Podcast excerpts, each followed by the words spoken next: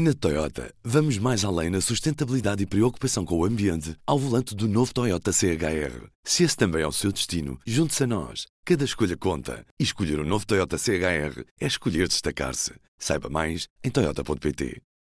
P24, edição da tarde de segunda-feira, 6 de novembro. Apresentamos a nova gama de veículos híbridos plug-in. Uma tecnologia que veio para mudar o futuro. BMW iPerformance.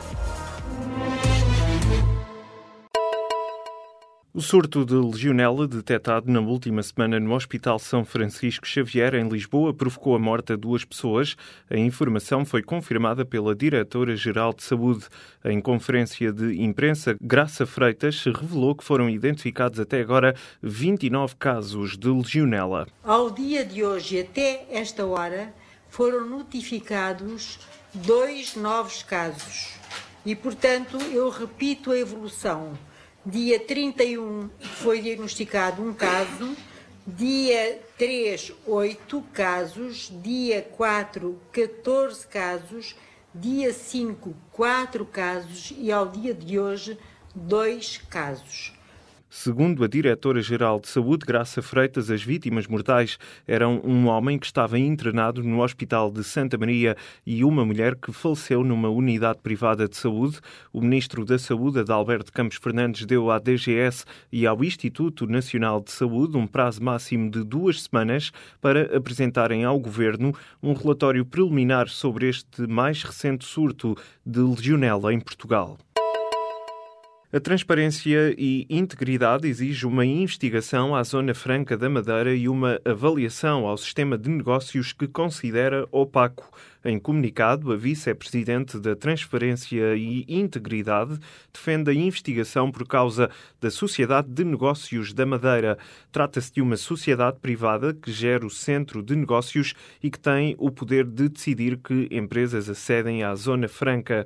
Num comentário aos Paradise Papers, revelados neste fim de semana pelo Consórcio Internacional de Jornalistas, Susana Corbado diz que os documentos divulgados mostram que continua viva e de boa saúde a rede global de fuga ao fisco. A fuga de informação que deu origem aos Paradise Papers expõe os negócios da Rainha de Inglaterra, a administração Trump e algumas estrelas da música, como Madonna e o vocalista dos YouTube, Bono. A Mystic Invest, empresa que detém as obras de reabilitação do Monumental Palace Hotel na Avenida dos Aliados, no Porto, rescindiu o contrato com a Soares da Costa. Em comunicado, a empresa, detida pelo empresário Mário Ferreira, explica que a decisão foi tomada perante a incapacidade da construtora Soares da Costa e por não haver garantias futuras. Mário Ferreira justifica ainda esta decisão como a única forma de proteger e salvaguardar o investimento e o bom nome do grupo empresarial que lidera. Em causa está um investimento na ordem dos 20 milhões de euros. A empreitada entrega a Soares da Costa em 2015 rondava os 14 milhões. Contactada pelo público, fonte da construtora referiu que não iria fazer quaisquer comentários e que o assunto está a ser analisado pelos serviços jurídicos. A empresa confirma que recebeu uma proposta do antigo jornalista Luís Delgado para a compra de várias publicações do grupo, incluindo a Visão, a Exame Informática e a Caras. A empresa detentora da SIC está assim em negociações para vender vários títulos. A reestruturação tinha sido anunciada há meses. Luís Delgado foi presidente da Luz ao Mundo, a atual Global Média, e detinha Time Out, que, além da revista, explorava o mercado da Ribeira em Lisboa. A Time Out foi foi, no entanto, vendida a um fundo estrangeiro, mas o valor do negócio nunca foi revelado. A partir do próximo mês de janeiro, os empreendedores vão ter acesso a um visto de residência em Portugal. A medida, anunciada hoje pelo governo, chama-se Startup Visa e pretende atrair investimento, talento e capacidade de inovação.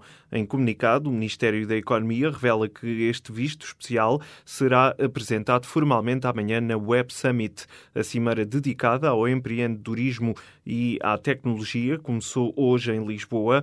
O secretário-geral das Nações Unidas Unidas, António Guterres, e o antigo vice-presidente dos Estados Unidos, Al Gore, são os principais oradores. A Comissão Nacional de Proteção Civil deu um parecer favorável por unanimidade à nomeação do Tenente-General Morato Nunes como novo presidente da Autoridade Nacional de Proteção Civil. O anúncio foi feito hoje pelo Ministro da Administração Interna. Em declarações aos jornalistas, Eduardo Cabrita classificou a nomeação de Morato Nunes como um passo muito importante para a concretização da reforma da proteção civil aprovada em Conselho de Ministros. Questionado sobre qual será o primeiro desafio de Morato Nunes no cargo, o ministro admitiu que será a reconstituição da equipa diretiva da Autoridade Nacional da Proteção Civil. Há 900 casas de primeira habitação e 500 empresas afetadas pelos incêndios de outubro. Os números constam no último levantamento feito pelo Governo e foram anunciados hoje no Parlamento pelo Ministro do Planeamento e Infraestruturas. Apesar de neste levantamento o número de casas afetadas ter quase duplicado, o Ministro Pedro Marques anunciou que vai manter as verbas previstas de 30 milhões de euros para a reconstrução das habitações. Também para as empresas afetadas, em que o número quase duplicou no levantamento anunciado hoje, as verbas disponibilizadas vão manter-se. O ministro do Planeamento e Infraestruturas adiantou ainda que a reconstrução das casas de primeira habitação destruídas pelo incêndio de Pedrógão Grande está a decorrer a bom ritmo. Pedro Marques revelou que os trabalhos em 76 casas já estão concluídos e que 160 habitações estão com obras em adjudicação ou já em curso. Uma disputa doméstica pode ter sido a motivação do autor do tiroteio deste domingo numa igreja batista em Sutherland Springs, no estado norte-americano do Texas. A informação foi divulgada hoje numa conferência de imprensa pelo porta-voz do Departamento de Segurança Interna do Texas. As autoridades descartam a possibilidade do ataque ter tido uma motivação racial, política ou religiosa. O atirador foi identificado como Devin Patrick Kelly, de 26 anos e de nacionalidade norte-americana. Era veterano da Força Aérea e, de acordo com a CBS, chegou a dar aulas de catequese. Durante o tiroteio, acabou abatido por um membro da comunidade. O Ministério Público está a investigar os contratos entre a Agência Nacional para a Qualificação e Ensino Profissional e a consultora Quaternaire, de que Paulo Feliciano é coordenador. Os contratos adjudicados são pelo menos 10 e têm um valor total de cerca de 360 mil euros. São contratos feitos com a consultora que é propriedade do antigo vice-presidente daquele instituto público. Paulo Feliciano está atualmente de licença sem vencimento e ao longo dos anos foi entrando e saindo de diferentes organismos do Estado. Desde 2009, a Quaternaire já celebrou com o Estado contratos que superaram os 8 milhões de euros, estando agora esta consultora debaixo do olho do Departamento de Investigação e Ação Penal de Lisboa. Na Toyota, vamos mais além na sustentabilidade e preocupação com o ambiente ao volante do novo Toyota CHR. Se esse também é o seu destino, junte-se a nós. Cada escolha conta. E escolher o um novo Toyota CHR é escolher destacar-se. Saiba mais em Toyota.pt.